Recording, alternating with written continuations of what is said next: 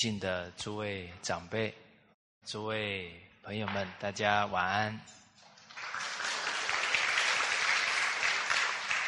好，我们呃《了凡四训》呢，今天是第二节课啊。上一节课啊提到啊，了凡先生呢啊童年呢，父亲就过世了啊，那母亲呢？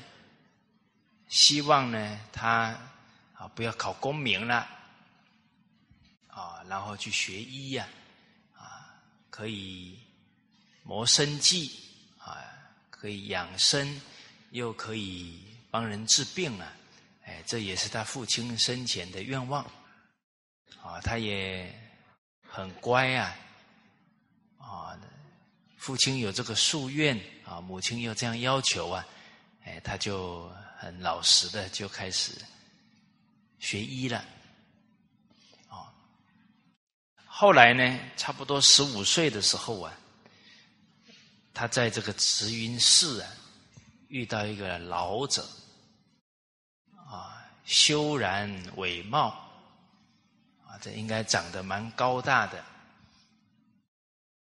这个伟呀，就是跟一般人不太一样。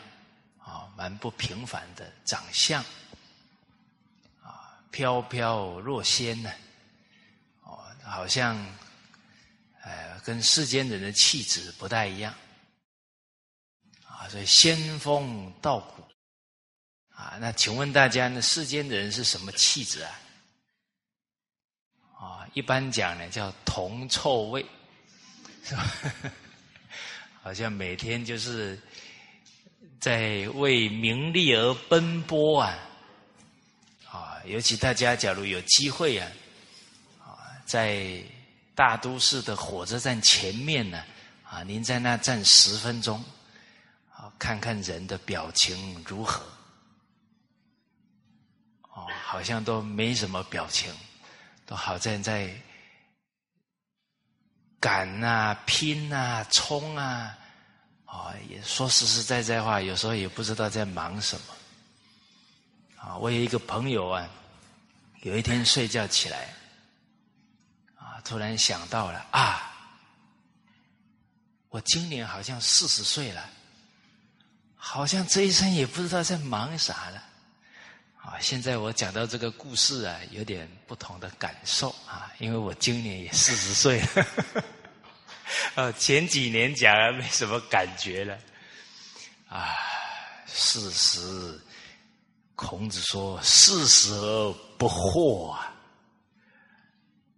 哦，不惑呢是指对整个人生啊，整个宇宙啊，种种道理现象啊，他都没有迷惑了，都很明白了。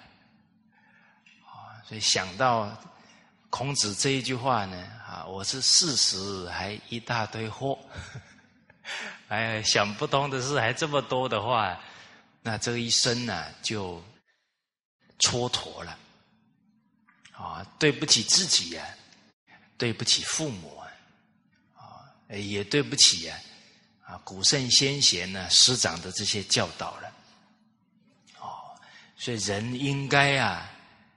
明明白白了解自己每一天呢活着的意义是什么啊？我看大家四十岁以上的人占一半 以上的哦。我们人生的意义目标到底是什么啊？这个叫人生的价值观哦。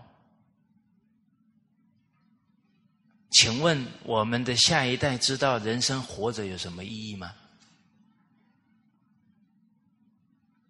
哦，你去问小朋友，小朋友马上告诉你：吃好的，穿好的，哦，然后想玩什么都可以玩，是不是这样？那这样的人生，那叫做挥霍时光啊！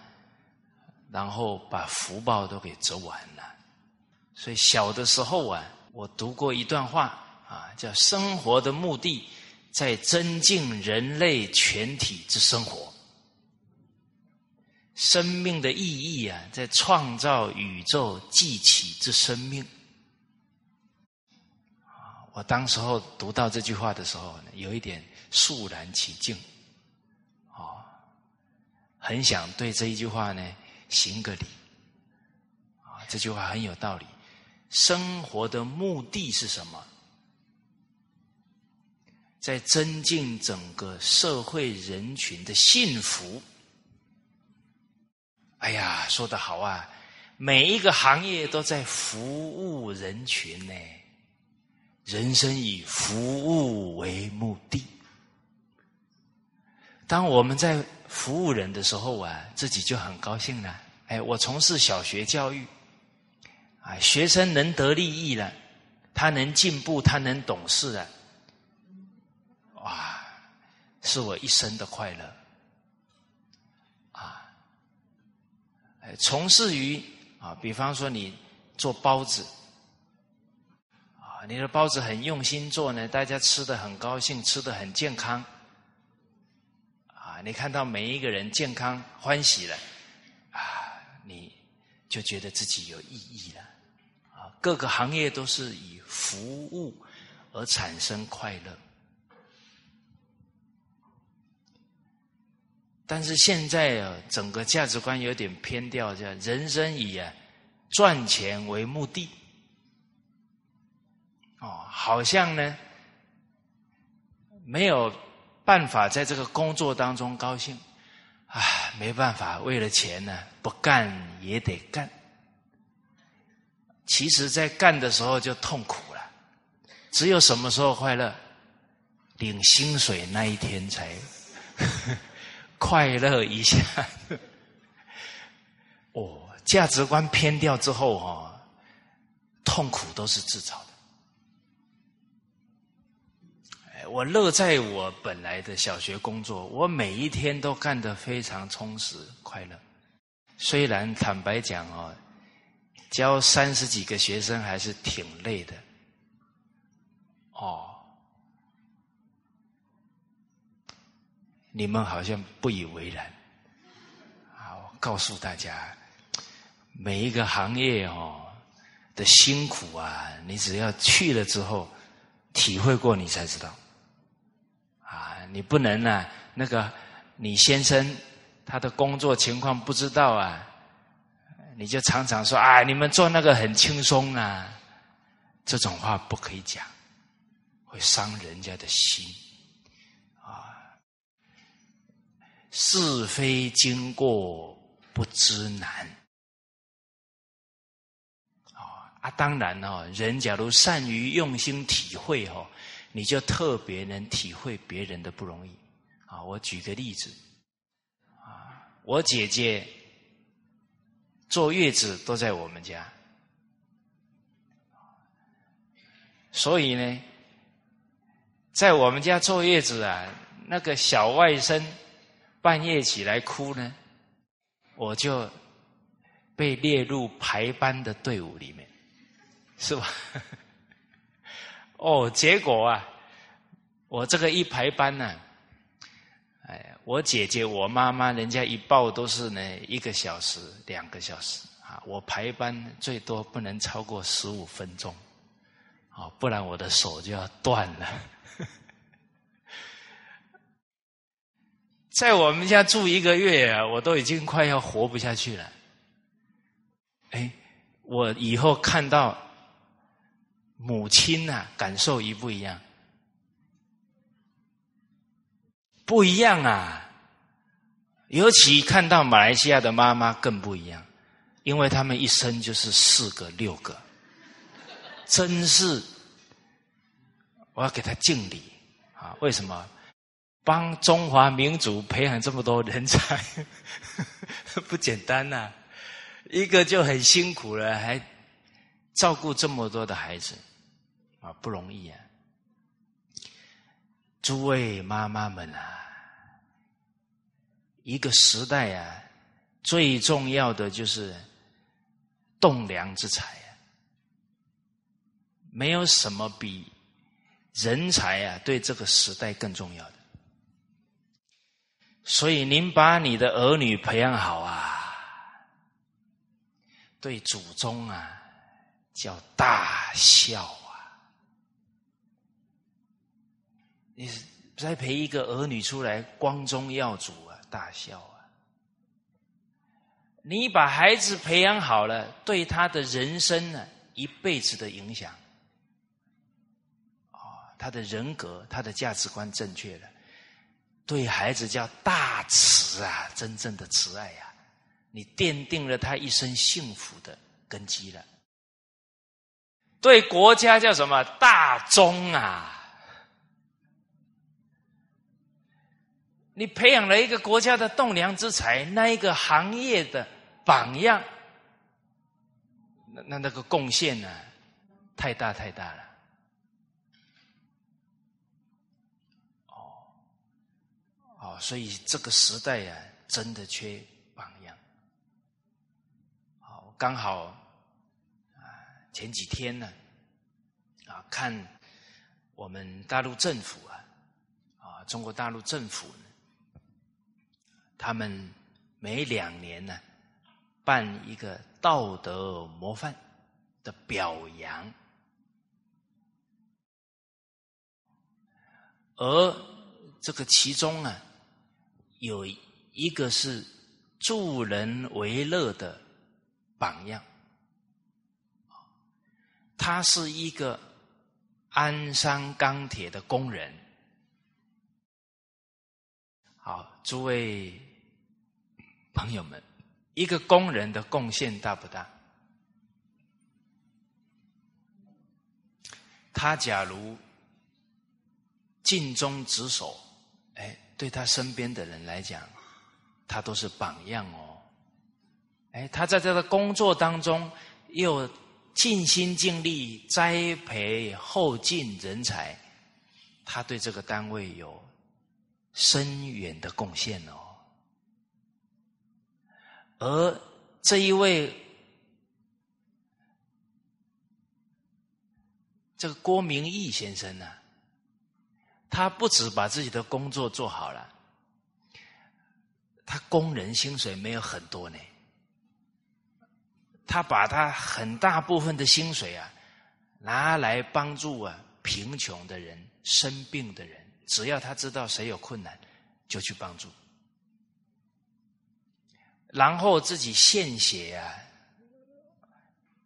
也是在整个国家都排在前面的。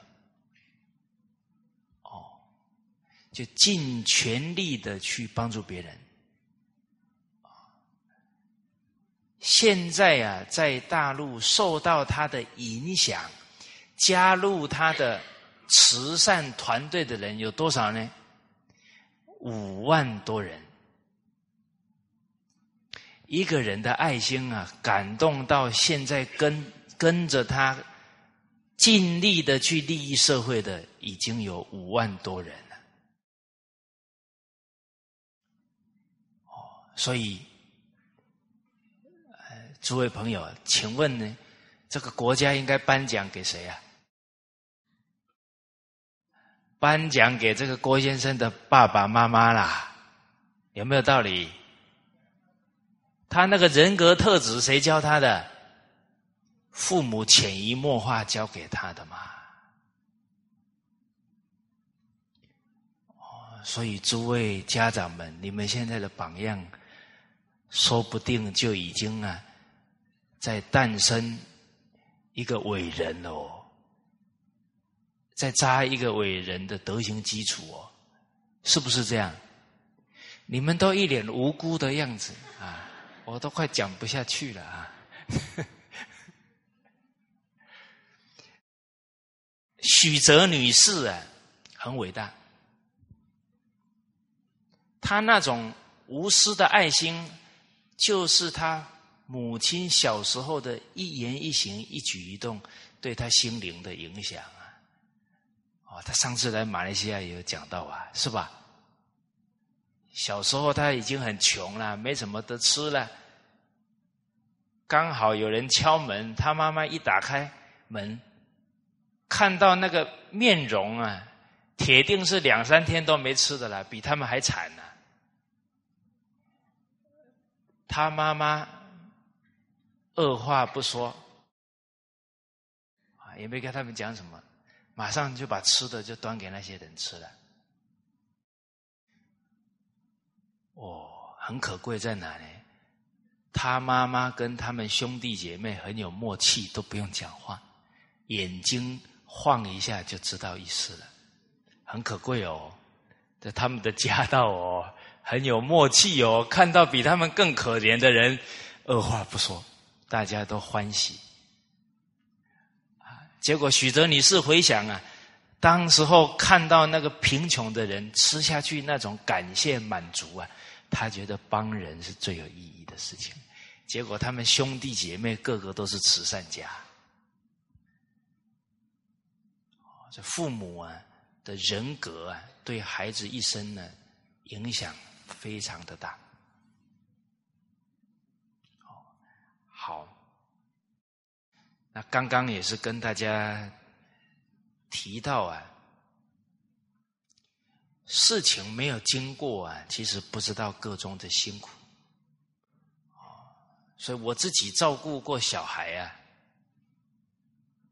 我看到为人母亲，我都是肃然起敬啊。那自己在社会当中打拼过啊，啊，就知道一个男人扛起一个家的重担呢，都是不容易的。其实啊，夫妻之间呢，或者是呢，在单位同仁之间。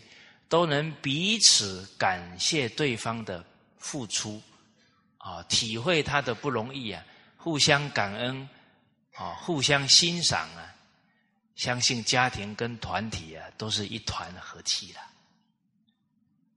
啊，不能体会对方的辛苦啊，然后还要常常呃指责这个挑剔那个，那人家就很难受了。哦好，那像我呢？当时候到小学去教书啊，真正教过之后啊，才知道以前呢自己的态度是很错误的。什么态度呢？我以前都觉得那个小学老师哦，真轻松，是不是？你们比我有良心。啊你们都知道不容易，我 我都以为很轻松，可是自己后来去教了才知道，原来那放假的时候啊是喘息的时间，啊，因为啊这个小学老师呢，他教书是扛起什么呢？最重的是精神压力，三十几个孩子，他的安全。你随时随地都要去关注。再来，你假如有责任感，那三十几个孩子的德行，你要怎么样去教育他们？我们当时华文要教，数学要教，社会要教，哦，体育要教，啊，我还教过美劳要教，全包呢。呵 呵然后一个礼拜二十几节课啊，哦，那是真的是蛮辛苦的。我妈妈教了三十几年书了啊，所以我这个儿子还挺不孝的。三十多年啊，他教三十多年了，我一直都觉得他很轻松，可能是老天爷给我一个回头的机会。这个误会母亲这么久，自己真的去教了之后才知道不容易，而且啊，小学老师啊，小学女老师啊更不容易啊，白天呢要看几十个孩子，晚上还要看自己的孩子，你说那是人干的事情吗？那么辛苦。我现在我教三十几个，我妈妈那个时候教六七十个人呢，啊，回家还要照顾小孩，我我姐姐大我两岁，哎，三岁；我二姐大我两岁，三个孩子离那么近，三个孩子都要都要带，都要吃奶，然后还要每天看六七十个孩子。哎，有时候我想到这上一辈的人，说他们是怎么撑过来的？有时候想一想，说那我们这些年轻人，现在那些辛劳，真的是微不足道啊！结果呢，付出的那么少啊，抱怨的是上一辈的不知道多少倍。你说这其中的差异在哪？在人生态度。上一代的人呢，有道义，所以该他做的事情啊，无怨无悔。我们这一代人没道义，特别会计较，付出一点呢，就很很多埋怨抱怨出来了。哦，所以啊，这个道德的教育很重要啊，道义的教育很重要啊。这个在学校教书的精神压力哈，我给大家举一个例子就好了。我当时有一年教六年级，啊，有一个女同学呀，爬上窗户啊，啊，那窗户是两层的，她要爬上去拔上一层，她要把它拆下来洗，啊，她跨上去呢，握住上一层的玻璃，看着我。老师可不可以拔下来洗？我说不行。我说不行，完，one two 实力他就拔了。我明明跟他说不行呢，他不听我的呢。三秒钟之后，他就咔咔拔了，然后整个人就这样，嗯，空。结果一倒下去的时候。两片大大玻璃碎在他的身上，唰！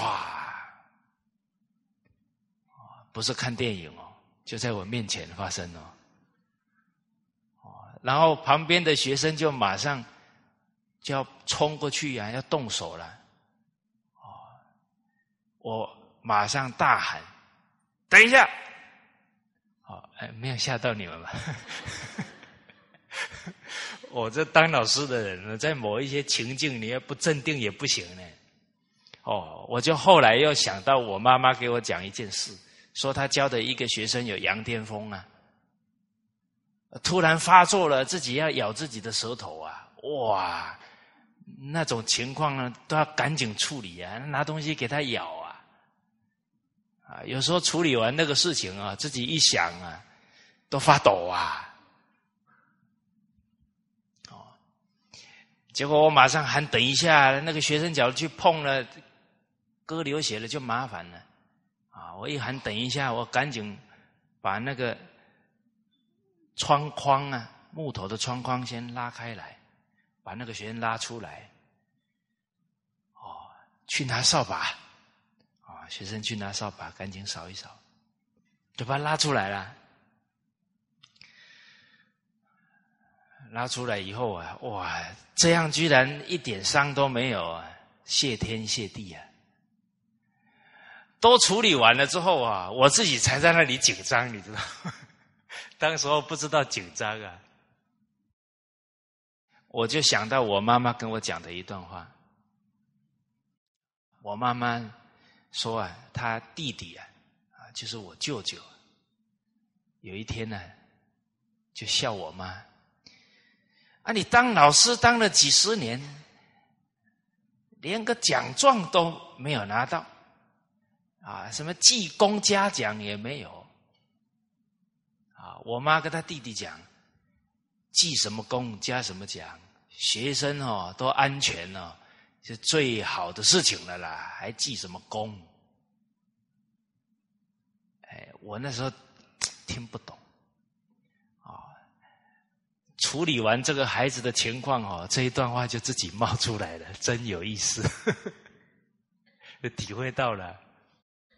但很有意思哦，我妈说呢，我舅舅跟他讲完以后啊，他每一年都记功嘉奖。所以不是不报，时候未到，该是你的哦，跑不掉的啦，不用紧张了。所以人一明理啊，就不会在那里患得患失，在那里强求了。该来的还是会来，不用急。好，哦，所以每一个行业以服务为目的啊，享受那一份价值，每天都很快乐充实。哎，哦，所以我我常跟朋友开玩笑呢，哎，现在。拿再多的钱让我去干其他的行业，我也不干了。哦哎，我们自己从事教学工作呢，哎，觉得很欢喜。哦好，这个了凡先生呢，啊，他十五岁的时候呢，啊，到这个慈云寺啊，啊，遇到了这一位长者，他是敬礼之。从这里看得出来啊，他的家教很好，而他一生呢，很多重要的转变，都是来自于他恭敬长者、恭敬智者，所以呢，得到他们的爱护帮助。从了凡先生的经历，也给予我们为人父母者。您假如希望你的孩子以后会有很多贵人帮助他，要教他什么？尊敬长者的态度啊！他没有这个敬礼之恭敬的态度啊，纵使身边有很有智慧的人呢，人家也不可能帮他，因为他不受教。哦好，所以也很感谢啊，父母从小的教育啊，让我们一见到长者啊，一定要行礼问好，一定要端茶倒水，啊，习惯成自然了。刚好啊，我在这个零二年呢，到了澳洲学习，刚好呢，我们九个大男人呢住在一起。啊其中有几个是长者啊，啊啊，我就主动呢给他们行礼问好，啊，他们生活上需要什么帮助呢，我就赶紧跑去干，哦，还主动的称呼他们呢，啊，卢叔叔好，哦，啊，这张贝贝好，啊，结果。李靖这个长者呢，哦，他们对我都非常爱护，啊，像这卢叔叔，啊，他二十九岁就当专业总经理啦，就是企业的医生呢，有很高度的智慧呀，啊，历练呢，我就这样恭敬他，啊，隔天他就把很多人生的智慧。教诲我了，哇！给我讲了一两个小时啊，啊！听完了，我有感觉叫醍醐灌顶啊。听君一席话，胜读十年书啊！这是真的太深的体会。我听完了，不由自主的我就跪下去给他感谢了。你们有没有经验呢？听一个长者。讲很有智慧的话，听到不知不觉就给他跪下去了。哦，你们还没遇过哦？好，今天回去呢，昭告天地啊，啊，给你的祖宗啊禀告一下，我要承传起我们这个家族的道统。啊，希望你们在天之灵保佑我，啊，遇到啊有智慧的长者啊，我跟他们呢好好学习，可能呢自成感通啊，这个缘就会出现了。你们要用信相信的眼神看着我，有感有应。为什么我遇到卢叔叔？告诉大家，我们这个民族有厚德啊，传了五千年呢，代代都有非常有责任的读书人。他不是只想着自己的家，他是想着天下。所以这样的长者啊，他只要看到有责任心的晚辈，跟他没有一点血缘关系，他会和盘托出，毫无保留帮助他。哎，当时候呢，我们在学校教书啊，教了几年呢，感觉不是一代不如一代。是一年不如一年，这很严重啊！所以我教不下去了。为什么？我领政府的俸禄，那是人民的纳税钱。小学老师的责任是什么？教好下一代的孩子，这是我们小学老师的责任。啊，我看他一年不如一年，这个钱我领不下去了。我得要把原因找到，啊，原因在哪？有知识的教育啊，缺乏了伦理道德的教育。人真的找到问题了，心才安呐，不然每一天都过得不安心。虽然找到问题了，哇，教儿教女教学生，先教谁？自己呀，不是学生缺伦理道德，我自己都 缺伦理道德，觉得很严重啊。从小就升学主义呀，缺德的教育严重了，所以我得自己先补课啊，就赶紧啊，向师长老人家啊，还有当时候学院的很多老师学习呀。我们有这一份心啊，希望能够。对下一代有利益，就马上跟这些有智慧的长者就接触上了。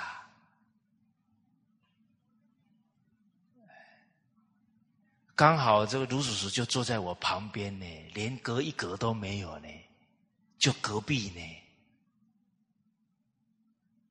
哦，所以人的善愿呢，能超越时空。感应你人生的好姻缘，所以人不要忽略了你的每一个心念呐，那都在招感你往后的人生。哦，那我去补习班准备考试哦，也很有意思的啊，就是我呢。在社会当中啊，追名逐利几年之后啊，挺累的，啊，跑到台湾的东边叫台东，你们去过吗？山明水秀，啊，在那里啊，把心啊静下来了，结果就遇到那里有一所小学，一个小学老师生产。然后缺两个月的代课老师，所有的年轻人啊都跑到大都市去了，啊，然后那一年又大学毕业才可以代课了，所以整个乡镇呢找不到一个大学毕业生，都找不到呢，就找到我了，啊，我一听啊要去教小学啊。还是一年级的，我很怕把他们捏伤了。那长得都好小，啊，我给他们推迟掉了。过了几天又来，没办法，真的找不到了。啊，就想到爸爸说的“不要拒人于千里之外”，我就勉为其难就答应了。哦，结果啊，好像教到第二天还是第三天呢。有一天啊，刚好那一天，我看到那地上有一些蚂蚁啊，死了。啊，俗话讲“入土为安”呐，啊，我就是把这个蚂蚁都埋一埋，啊，啊，祝福祝福他们。结果几个小萝卜头啊，看我蹲在那里，就很认真的走过来。老师你在干嘛？啊，我说我在埋蚂蚁，啊，入土为安呢，啊，他们也死了，很可怜啊。哦，那个小孩的表情我都还记得，他听你讲哦，他哦，很认真哦，小孩很天真呐，我们要珍惜孩子的天真呐。那父母、老师啊，在小孩的心目当中是天呐！你讲的每一句话，他都给你印在心上啊。所以你看，那一一二年级的孩子回到家，妈，我们老师说，那个叫圣旨呢。你看这个工作是多多有意义啊！你把那些最正确的做人道理，就在。这一两年就扎在这个孩子的心中，太有意义的工作了。好，我跟他们讲了，哎，他们很认真听了。隔天啊，我走在走廊上呢，看那两三个人呢，蹲在那里很认真，啊，不知道在干嘛，啊，我就把头低下去，你们在干嘛？啊，他们一回头，很认真跟我讲，埋蚂蚁啊。哇，这些孩子啊，我一辈子都感激他。为什么？他那种天真呢，他那种善良啊，让我找到人生的价值。哦，在孩子那么小的年龄里啊，能够把这些伦理道德教给他，这个工作太有意义了。所以那个孩子的仁爱心启发了。我的使命感也喜欢了啊！在那一刻呢，哎，我已经啊，告诉自己回家准备考试了。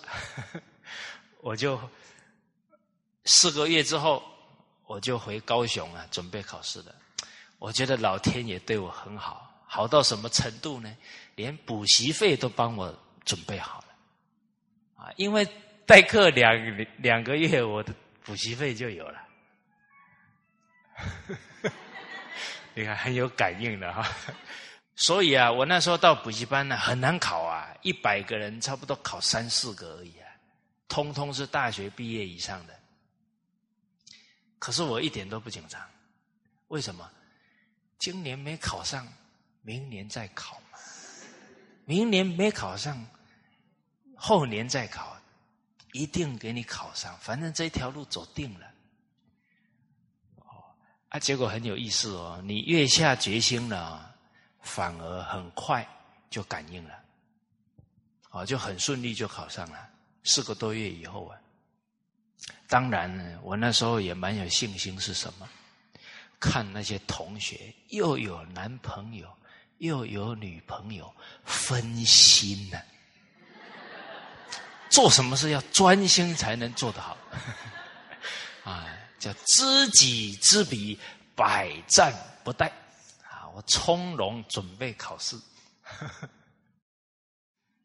啊，后来考，啊顺利啊，就考上了。哦，就这样，啊，一路走过来了。哦，当初啊，零七年的时候，啊，我们校长职工会那些校长们，那都不是普通人啊，都是。真的一心为教育的，我们也都是被他的精神感召啊。后来就跟职工会有五年的协议呀，好，每一年做这个教师的培训啊。结果培训到最后呢，啊，就陪到这里来了。哦，这也很感激啊啊，我们大马的同胞们啊，对我们。啊，来自这个祖国大陆啦、台湾呐，这其他地区的华人呢，对我们的爱护跟支持，哦，让我们呢有这些成长的机会，哦好，所以这个缘分呢，都不是偶然的。啊，了凡先生能遇到这么多贵人，来自于他好的家教了。啊，结果呢，这位老者啊，跟他说道：“啊，欲于悦。”啊，这个老者啊，看看他之后，跟他讲呢：“指世路中人也。”这个世路啊，就是官场上的人。你应该是命中啊当官的，明年即进学，何不读书？啊他看到他没有在读书啊，可能是在这个山里面呢，在采药啊，就觉得很可惜了，就问他：“你应该是可以有当官的命啊，啊，明年应该可以进国家办的县学读书啊，你。”何不赶紧去好好用功呢？予以告以故。了凡先生啊，把家里的情况啊，父母对他的期许啊，啊，让他学医呀，都告诉了啊这个老者啊，告以故啊，这个故就是把这个缘由啊告诉他了，并叩老者姓氏礼居啊。他呢，这个叩啊，就是请教啊，很恭敬的请问老者啊，尊姓大名啊，您府上啊在哪里啊？这个老者说到了，曰：吾姓孔，云南人也，得少子黄吉树正传，树该传汝。啊，他姓孔。大家假如啊认识新的朋友啊，啊，对方说你好，我姓孔，你你当下感觉不一样吧？哦，我遇过好几个孔子的后代啊，他们只要一姓孔啊，我就很自然的就立正了。哎，要给他挖宝啊！他有孔家的家道沉传呐，可以从他们身上挖到很多宝贵的智慧的啊，不简单的，传了两千五百多年，八十几代呀，上百万人呢，个个都有家教，夫子这个厚德啊，庇应。两千五百多年之后的子孙，这真的是我们为人父母啊、为人祖先的好榜样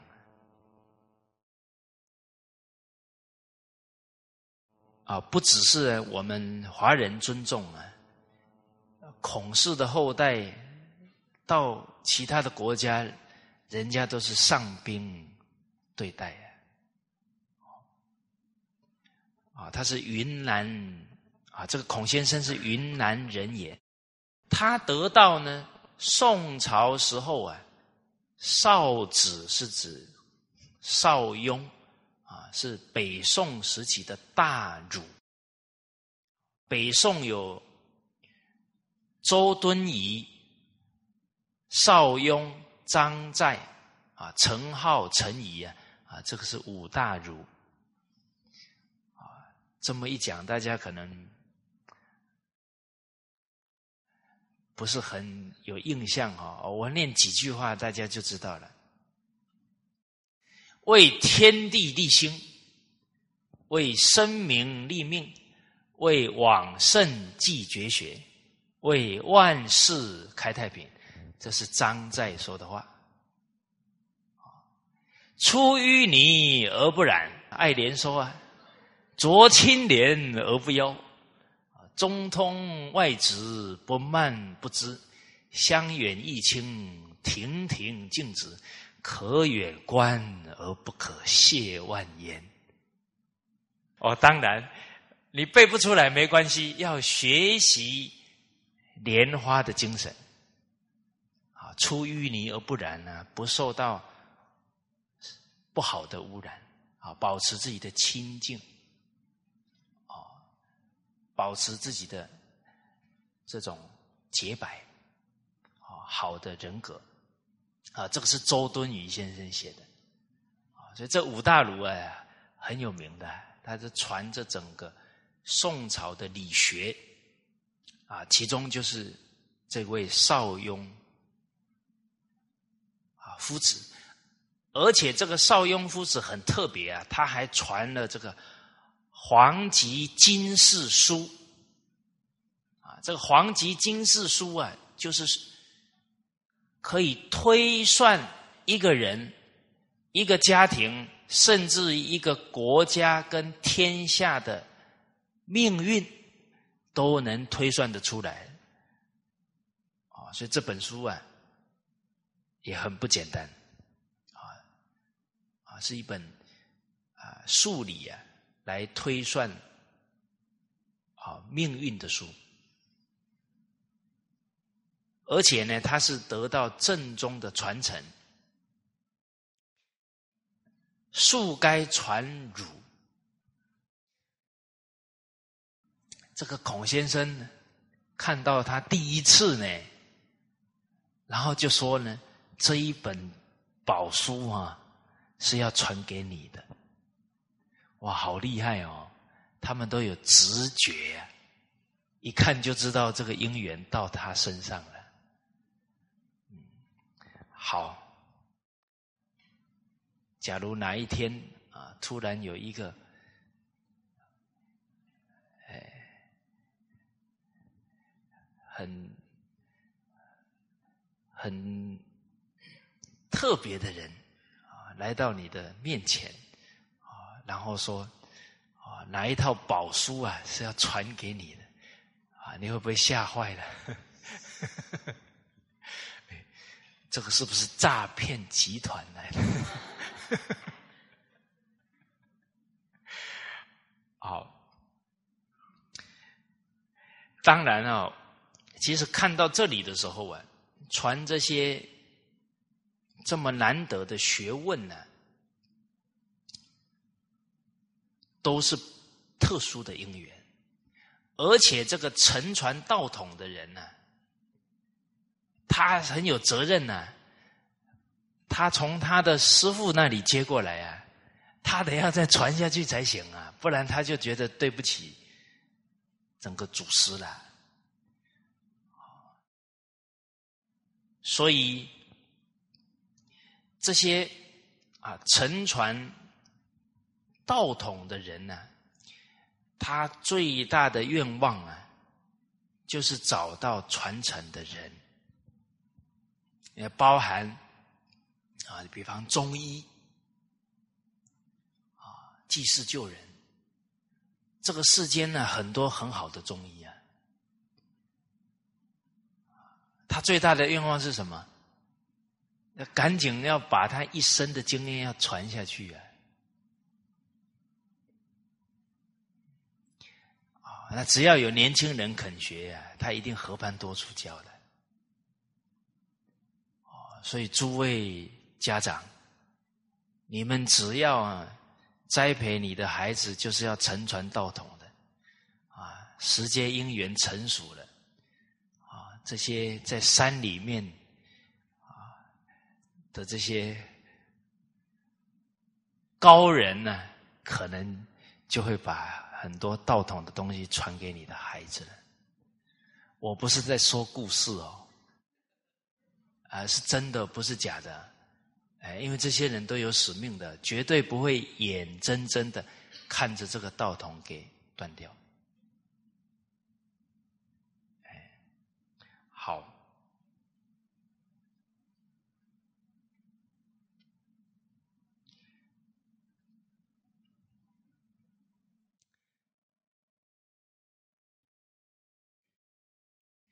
我最近认识一个朋友，啊，他小学好像没毕业，啊，结果呢，人很老实，啊，看着自己的文化呢，啊，都都要快断绝了啊，然后社会风气又很不好，啊，他就啊，很着急。结果啊，他在梦中见到谁呢？神龙始祖，神龙尝百草啊！哎，我们是你们不认识神龙帝啊？神农尝百草啊，这个是一家的始祖啊！哇，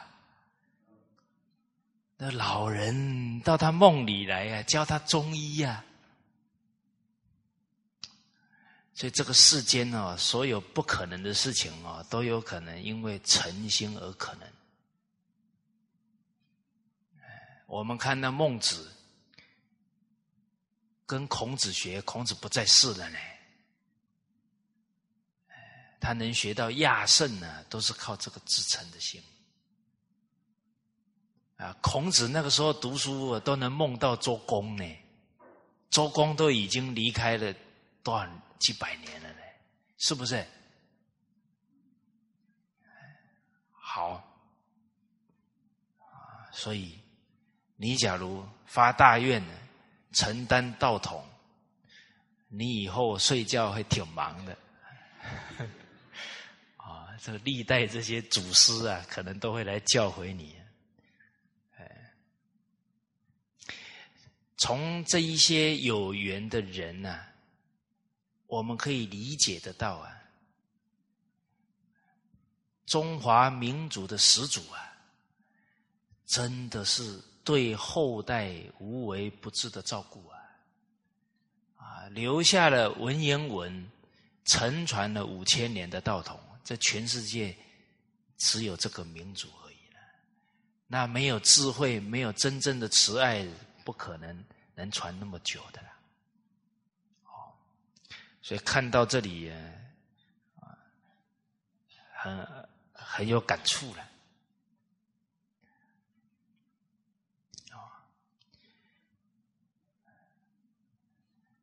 你不用怕，好像自己能力不够啊！人都有明德啊，都有潜力的。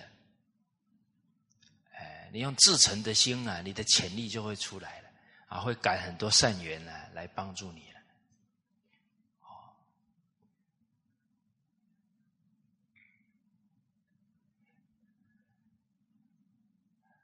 想当年，啊，我考大学联考的时候啊，华文不及格啊，啊，我念高中的时候啊，有一次月考啊，华文全班第二名啊，倒数第二名啊，你们有没有考过华文考全班倒数第二名？你们都比我优秀呢，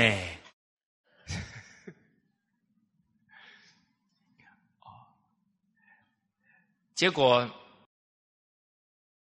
后来啊，我是差二十五岁啊，那时候呢，刚好在电视里面看到师长讲中华文化这些道理教诲，哇，怎么有长者能把人生道理讲这么透？我就开始学了。啊，啊因为师长跟圣贤人哦，说人之初性本善，大学之道在明明德。啊，我很相信他们，啊，我不怀疑自己。我以前很没信心呢，看得出来吗？我以前。都流行那个做什么心理测验，啊，你的个性很像老虎的，你的个性很像无尾熊，很像孔雀，哦，我都要赶紧跑去做，啊，做完以后说，哎，我我很像无尾熊呢，你看没信心到这种程度了，还问同学：“你觉得我这个人怎么样？”同学说：“你要听真的还是假的？”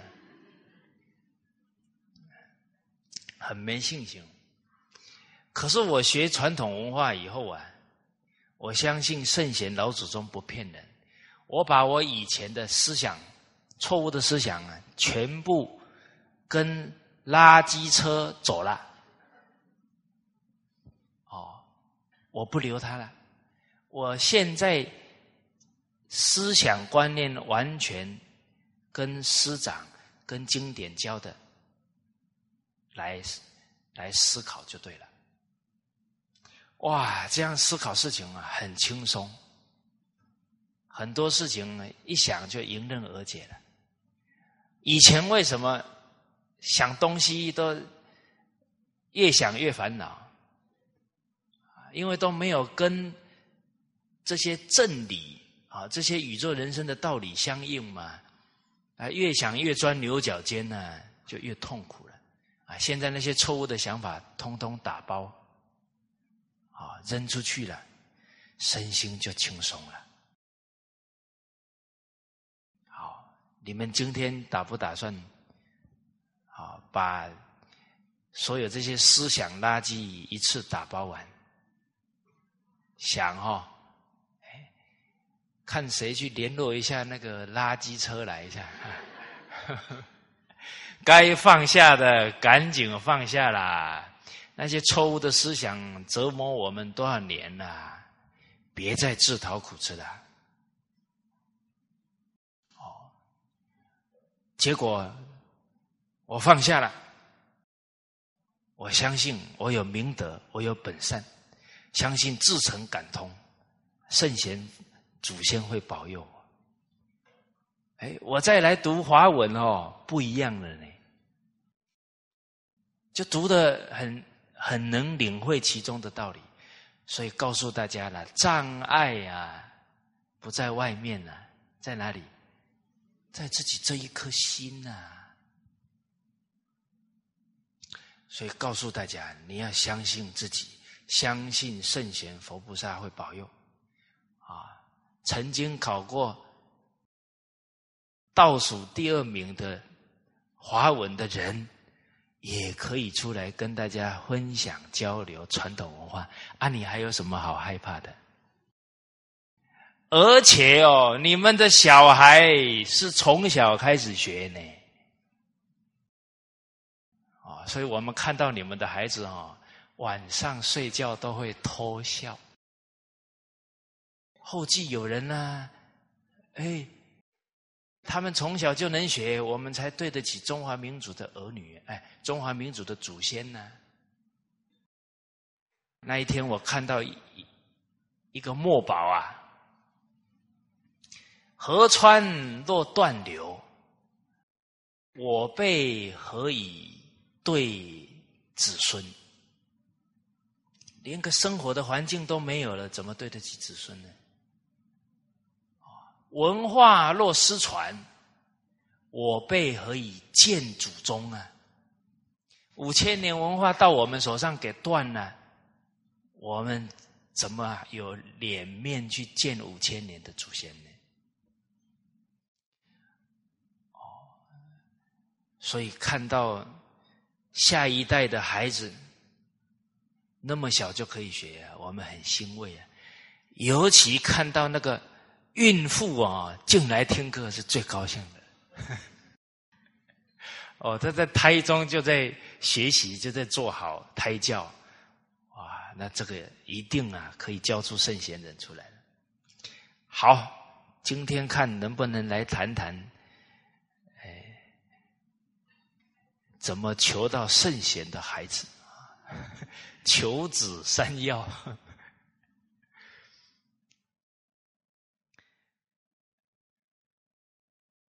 接着呢，啊，了凡先生呢，请云谷禅师啊，请这个孔先生啊，到他们家做客，与隐之归，告母啊，把这个情况啊。啊，认识孔先生的这些因缘呢，让母亲了解。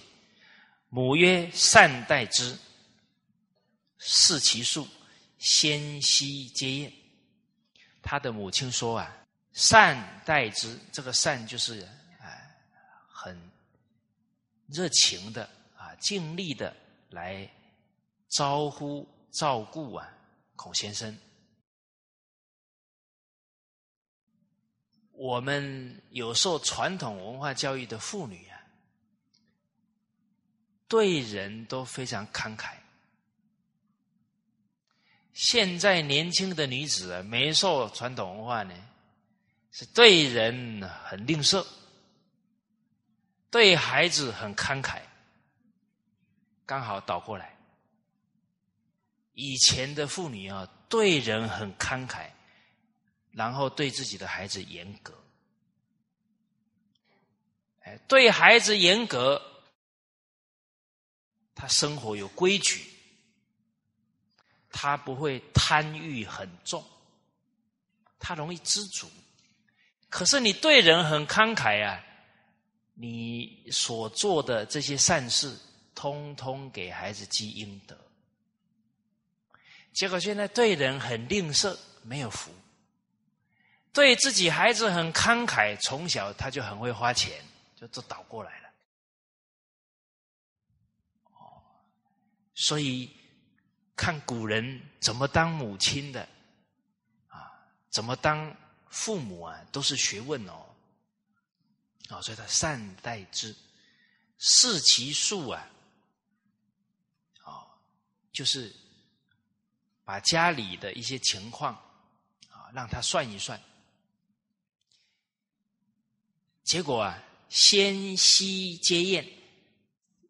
先息啊，是指。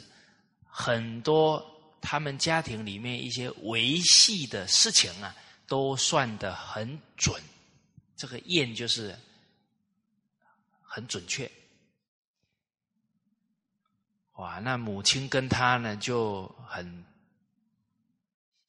相信这个孔先生呢，于睡起读书之念，他就受到孔先生的启发呢，啊，就。升起了这个要去读书考功名的想法了。魔之表兄沈琛言玉海谷先生在沈有夫家开馆，我送汝寄学圣便。啊，余岁李煜为师，他找他的表哥啊，这个谋呢，就是请教他，跟他一起商量。这表哥马上就说了：“啊，这个教书先生呢，玉海谷刚好啊，啊，在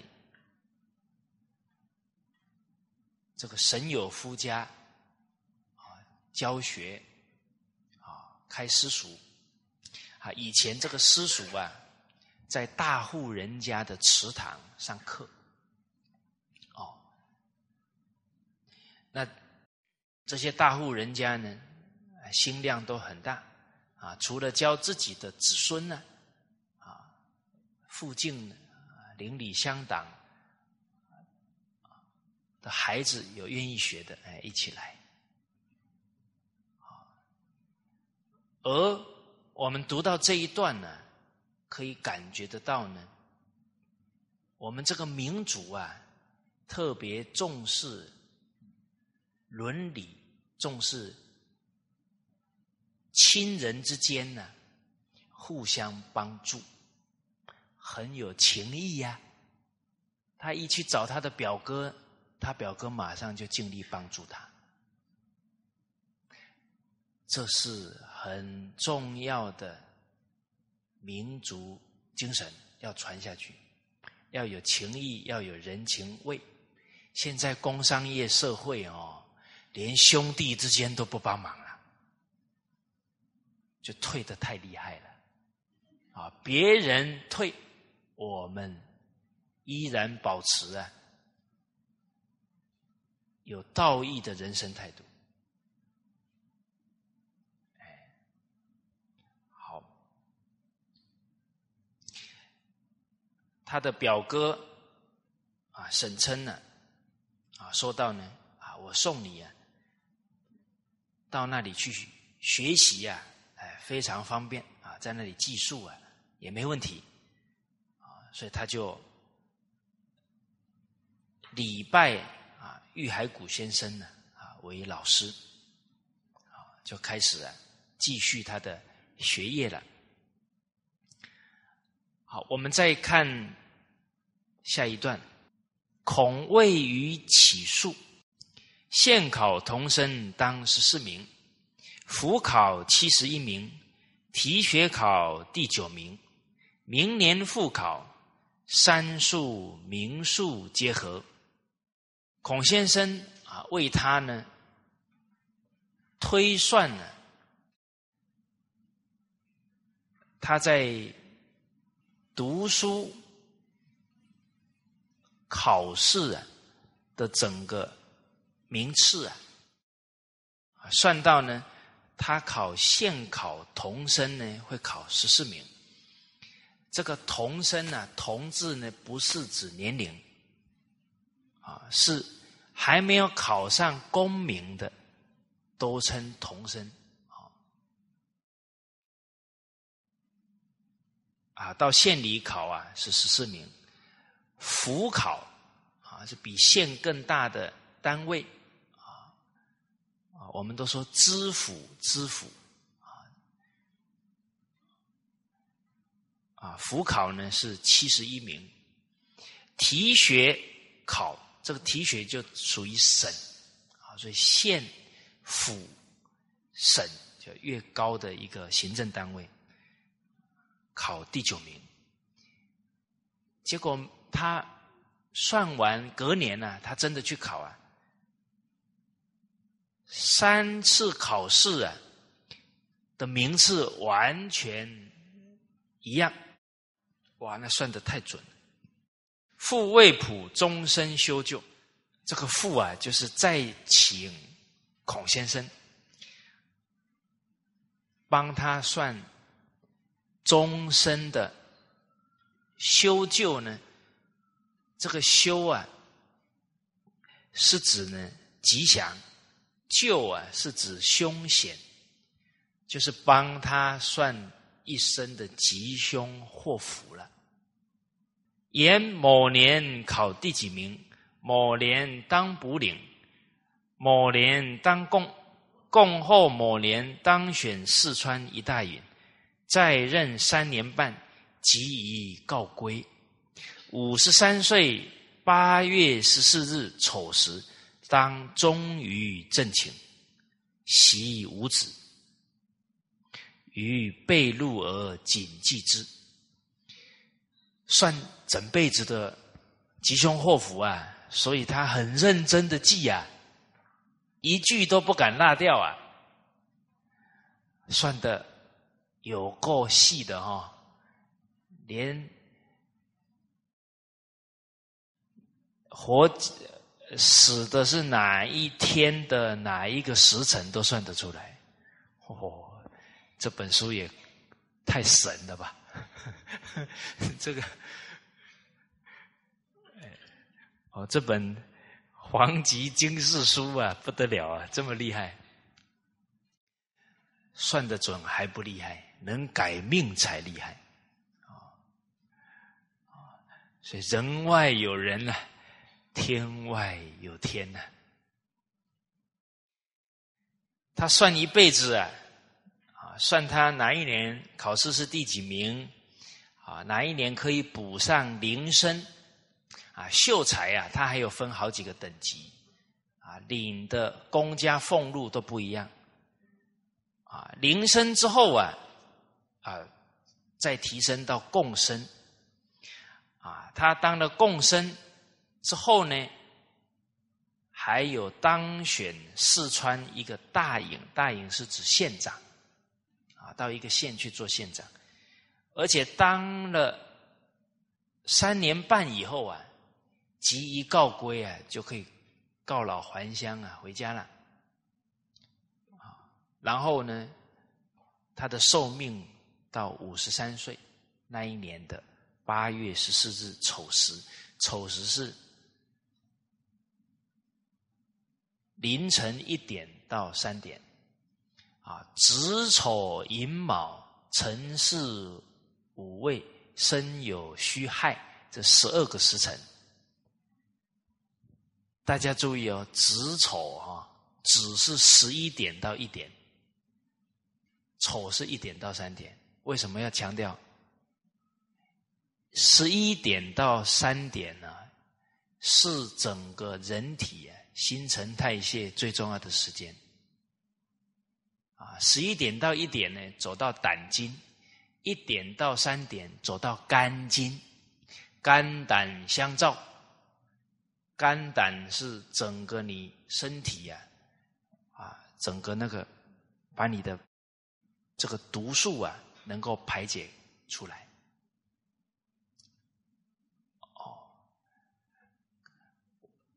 我发现呢，在马来西亚呢，啊，十一点哦叫海早，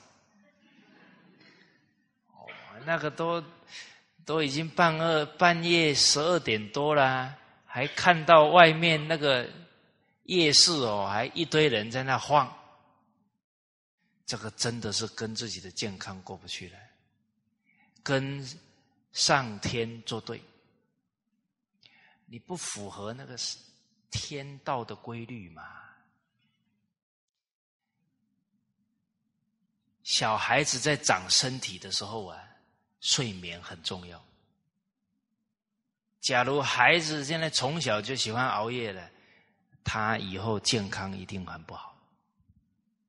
所以现在哦，家长要早睡早起做榜样。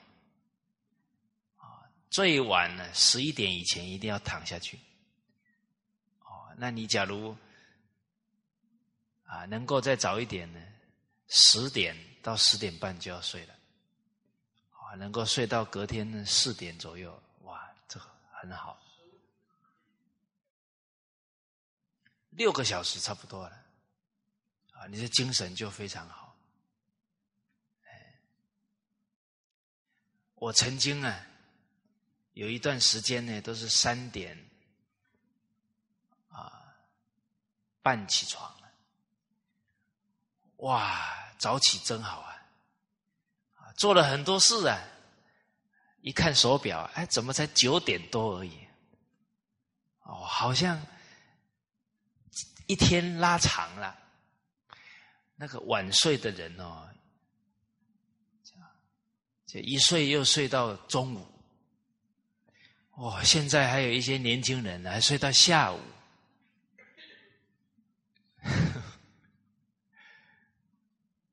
就很那个身体就很很大的损害了。好，所以算他的寿命啊，算到连哪一个时辰呢都算出来了啊。当终于正寝。这个正寝呢，就是无疾而终了。现在啊，寿终正寝的人呢，很少，有没有？现在都是啊，在医院断气的多了。首先第一点呢，就是生活不正常，那个身体这个机器都弄坏了。可能呢，四十岁以后啊，就一大堆慢性病都来了，哦，所以首先是要身体健康，再来呢，要多积德行善，就能善终。啊，违背良心的事情做太多了，可能三十岁就得吃安眠药了，哦，你就很难寿终正寝了。哎，所以诸位。朋友们，我们文化里面讲五福临门呐，哪五福？健康、长寿、哦，财富，再来呢，好善。好德，最后一个呢，考善终叫好死。这五福当中最重要的是好死，就好死就好超生呐，是吧？你你的下辈子那就是更好了。可是现在的人都是在弥留状态呀，断气的，你说他会去哪里？所以真正的福啊，要留在晚年享，留在临终享。告诉大家，你的生命要结束的时候啊，你脑子清清楚楚啊，你一定是去好的地方的，是吧？啊，所以福分要留在晚年，留在临终的时候想，现在不要想。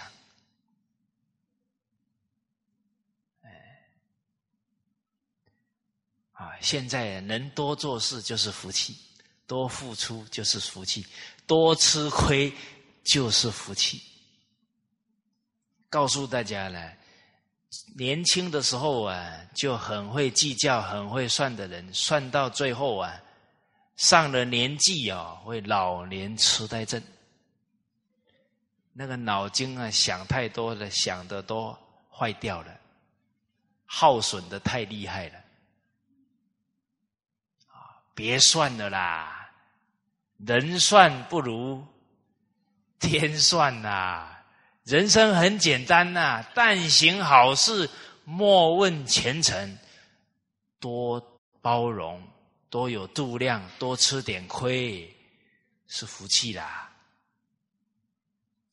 好，我看你们的眼睛又有点吞不下我的话了，啊，我就不勉强了。我们这个时代哦，都太精明了。从小啊，就跟人家比赛、竞争、分数，都太会算了。哦，所以这几年呢，啊，对我来讲啊，最重要的一个学习啊，就是学笨一点。笨也得学呢。啊，学憨厚一点，啊，学什么都别计较，这个很重要。啊，学看什么都顺眼，啊，学被人家骂还高兴，是不是这样？你们没反应？了凡四训告诉我们的：世之无过咎而横批恶名者，子孙往往作发。去年讲了一遍呢，这句话你们没记起来啊？记起来，你的好日子就来了。这句话告诉我们什么？你没有过错，被人家毁谤，被人家侮辱，你的子孙就会发达了。是不是？你没有过错，还被人家骂呢？人欠你，天就还你了。尤其被骂了之后，还对人家笑一下。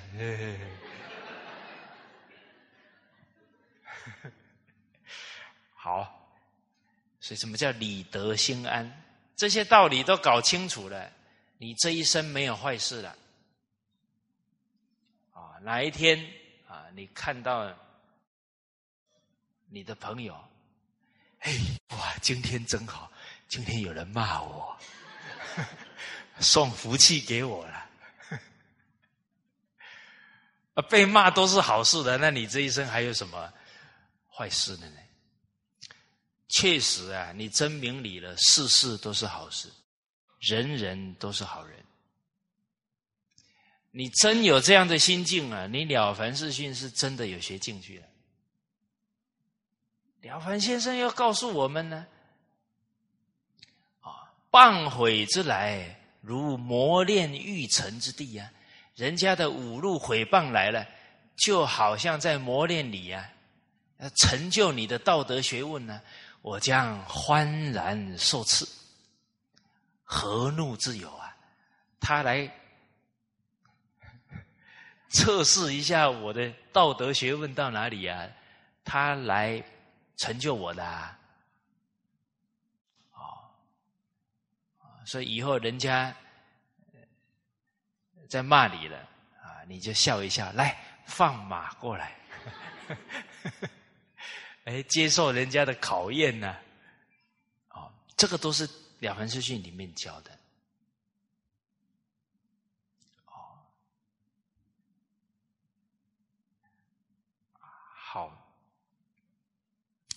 接着说到呢。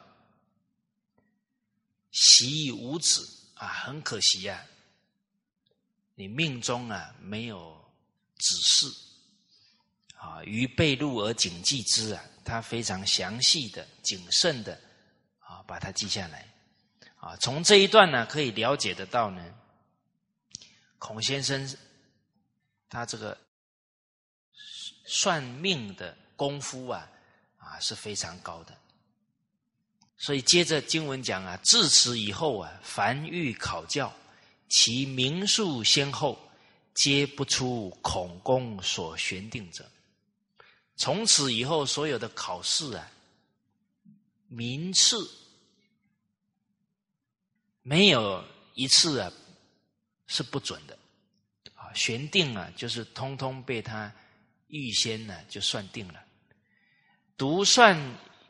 于时灵米九十一担五斗当初供，啊，他当灵生呢，要吃到九十一担五斗米啊，才会升到贡生。即十米七十余担，途中师即批准补供，予以切疑之。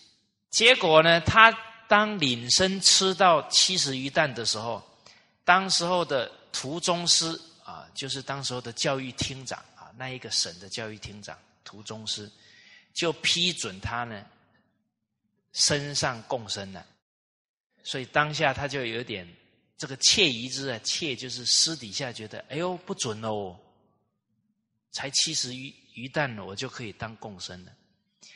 后果为树印杨公所驳，哦，后来果然被树印就是代理的教育厅长啊，这个杨公啊。